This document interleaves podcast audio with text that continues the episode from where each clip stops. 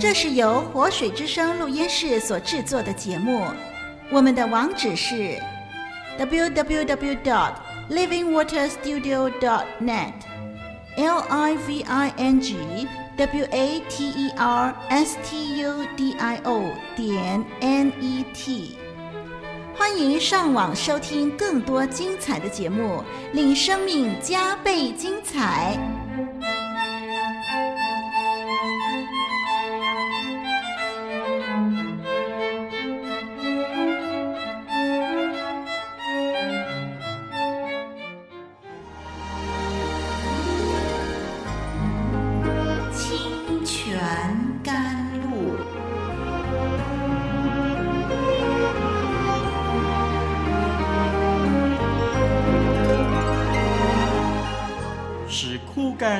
水之地得到滋润，叫郁闷无助之心得着安慰，令软弱疲乏之灵得以更新。欢迎同来之曲《清泉甘露》。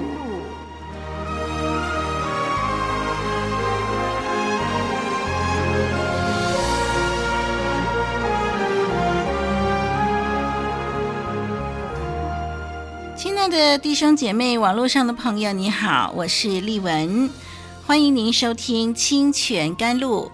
这会儿我们要透过《创世纪》这卷书，继续的来看看神在雅各身上的带领和计划。上一集呢，我们就看到雅各呢举家逃走啊，这一次呢，我们要来看看拉班发现了以后，他反应如何。今天我们要研究的段落就是《圣经·创世纪》三十一章二十二到二十五节，请我们来看《创世纪》三十一章二十二节开始，请听例文把它念出来。二十二节说到第三日，有人告诉拉班，雅各逃跑了。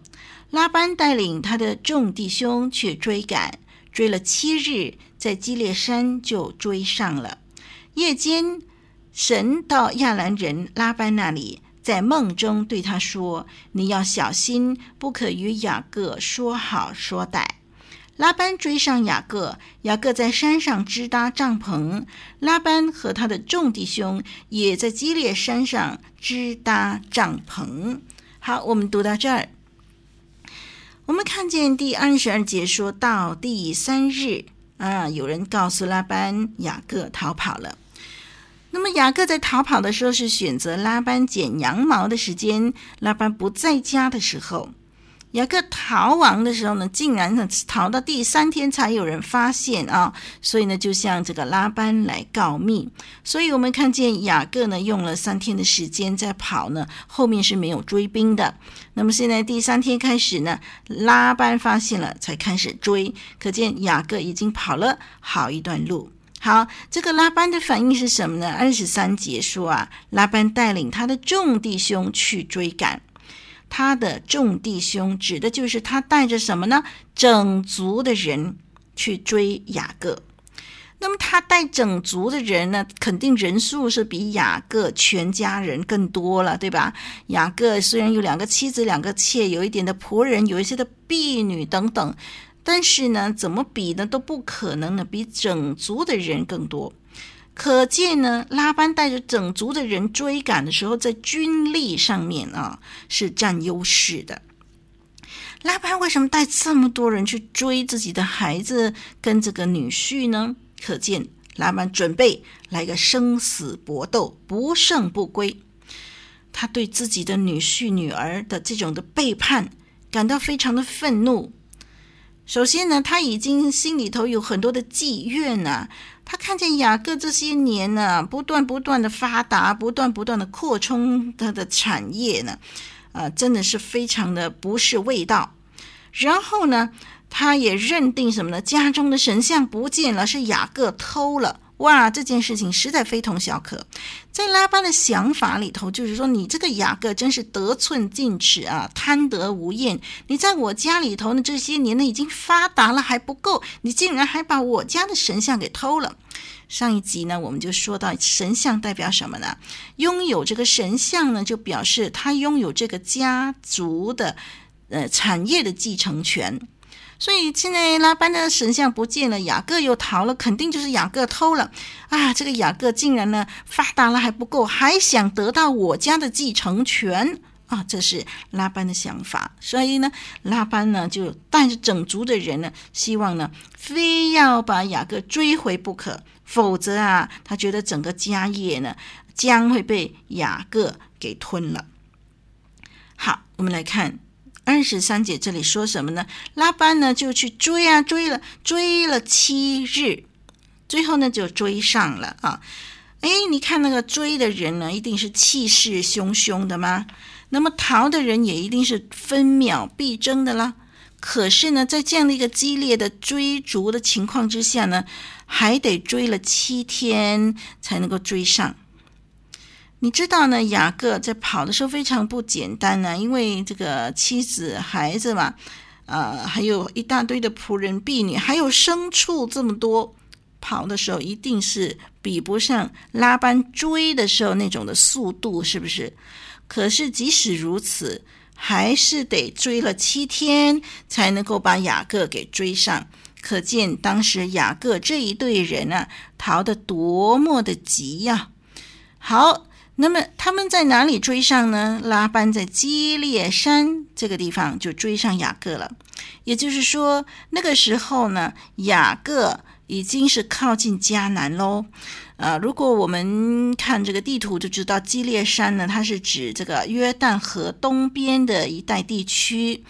当时雅各从北面逃往这个南面，就是北面是呃巴旦亚兰，就是哈兰这个地方，呃逃往这个迦南这个方向呢，就是呃从北到南，然后来到亚伯河之前啊这块地方基列山的时候呢，竟然就被追上了。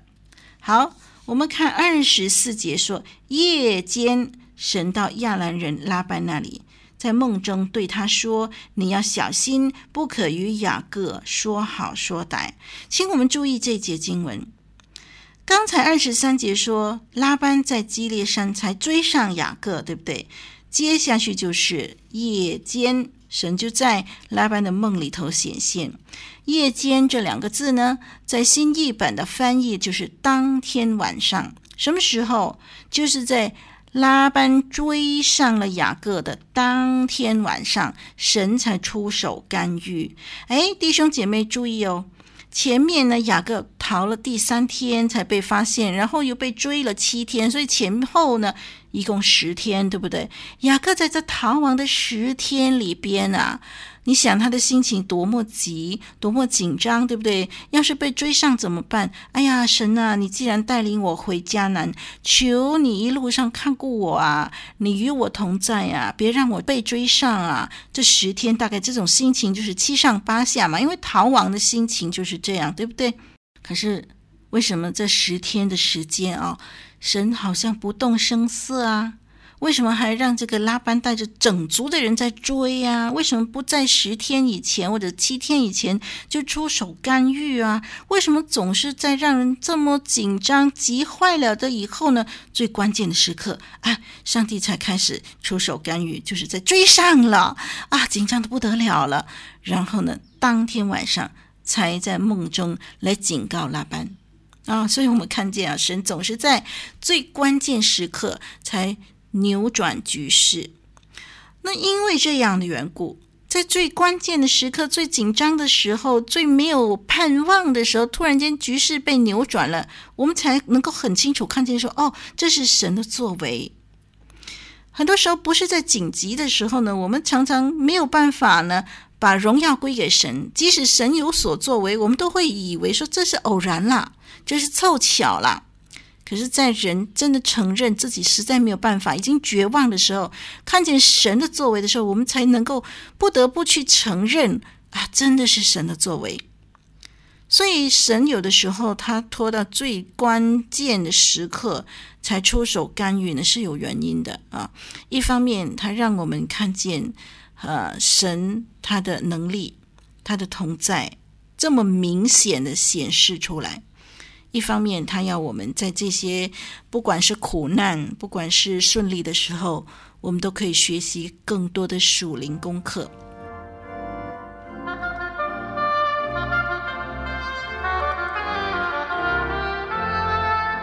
一句诚恳的分享，一生宝贵的学习。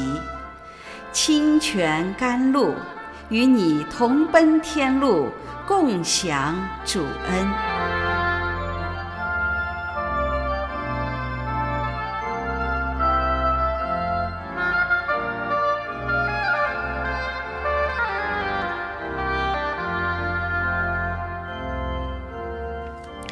我们看见呢，夜间呢，神就开始就在梦中向拉班说话了。就在和本里头呢，就说呢，他对拉班说：“你不要跟雅各说好说歹。”新译本的翻译是什么呢？新译本的翻译是说：“神说你不可与雅各说什么。”好，我们看见在梦里头，呃，对拉班的这些的警告。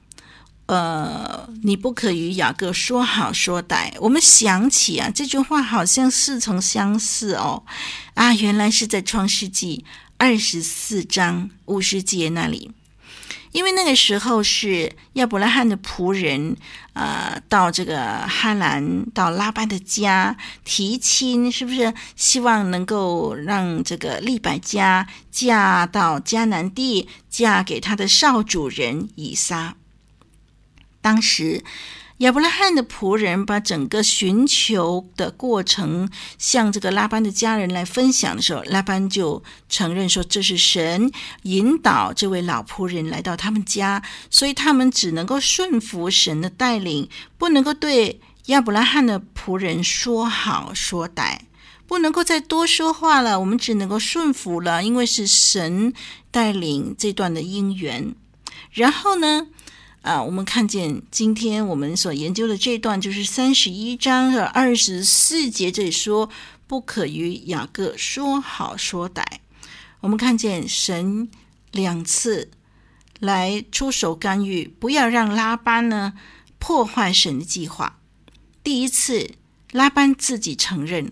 所以在二十四章那里呢，拉班承认说：“嗯，这是神的带领，我们不能够说好说歹。”第二次就是这一次，神呢就在梦中警告拉班。用同样的字眼哦，所以我们看见说，这是圣经的作者摩西呢，他要特别强调，要显示说，神在整件事情上，不管是以撒的婚姻，不管是现在呢，以撒的孩子雅各，他的家庭以后的发展呢，神都在呃看管着，神不让拉班有力量来破坏神的计划，来破坏雅各的生活。所以，我们看见这个圣经所用字眼呢，提醒我们这个呃整段整卷书的这个思想的连贯的关系啊。好，我们来看二十五节。二十五节呢，这个拉班呢就追上雅各，是吧？那么雅各在做什么？在山上支搭帐篷。然后拉班和他的众弟兄也在基列山上支搭帐篷。嗯，我们来看一下二十五节这一段呢，是呃和合本呢这么翻译啊，说拉班追上雅各，雅各在山上支搭帐篷，拉班和他的众弟兄也在基列山上支搭帐篷。新译本的翻译是拉班追上了雅各，当时雅各已经在山上支搭了帐篷。拉班和他的众兄弟也在基列山上支搭了帐篷。我们再看英文圣经 NIV 的翻译：Jacob had pitched his tent in the hill country of Gilead when Laban and his relatives came there too。好，我们看见在被追上之前，雅各已经是支搭帐篷了，表示什么呢？雅各以为。哇，我来到这里了，大概没有被追上了，大概可以喘一口气了。我们现在要争取时间休息，来，我们来支搭帐篷。没想到，以为安全地方、安全的时刻，就被拉班给追上。好了，拉班追上，拉班也支搭帐篷，因为呢，他觉得说，好，看样子呢，雅各你也没地方跑了，现在我也要休息啊，我追了七天呐、啊，所以呢，他也支搭帐篷。他准备呢，我们现在就坐下来嘛，不要再跑了。我们来对话对峙，我们来看看现在这件事情要怎么解决。所以拉班也支搭帐篷。好，我们在这里呢，这一节要学习什么呢？我们看见说，当我们以为稳妥，可以喘一口气的时候，当我们以为啊、刚才啊前面的那些风暴呢，大概过去了，所以呢，我现在休息一下啊，养精蓄锐。可是没想到，原来这个休息一下的这个时刻，才是更大的祸患发生哦！哦，这个被追上了嘛。所以，我们短浅的眼光啊，有的时候没有办法判断真正的危机在哪里。我们以为很可怜、很辛苦，其实原来真正更大的危机还没有发生。我们以为很安逸、很稳妥，可以休息的时候，原来呢，更大的危机发生了。所以我们没有办法判断现在是顺境还是逆境。然而有一件事情我们是可以肯定的，就是说，不管你在顺境还是逆境，神都与你同在。你看雅各被追上了，紧接着接下去的经文是什么呢？接下去的经文是谈和了，对不对？他们没有大打出手，而且我们看见雅各被追上以后呢，哎，当夜呢，神已经出手干预，警告拉班不可以对雅各说好说歹。也就是说，在你最危机的时候，你的危险最顶级的时候呢，看见神把整个局势扭转，变成了一个最好的转机。这意味着什么？就是不管你顺境还是逆境，即使是最糟糕的时候，其实那是一个最美的转机。神要开始做工，要做一件美事，是以以前你没想过的事情。这件事情给你带来无穷的祝福，在人看来都完了，没希望了，可是却是一个化了妆的祝福。这样的一个人生，只有在主里头，只有在信靠神的人身上。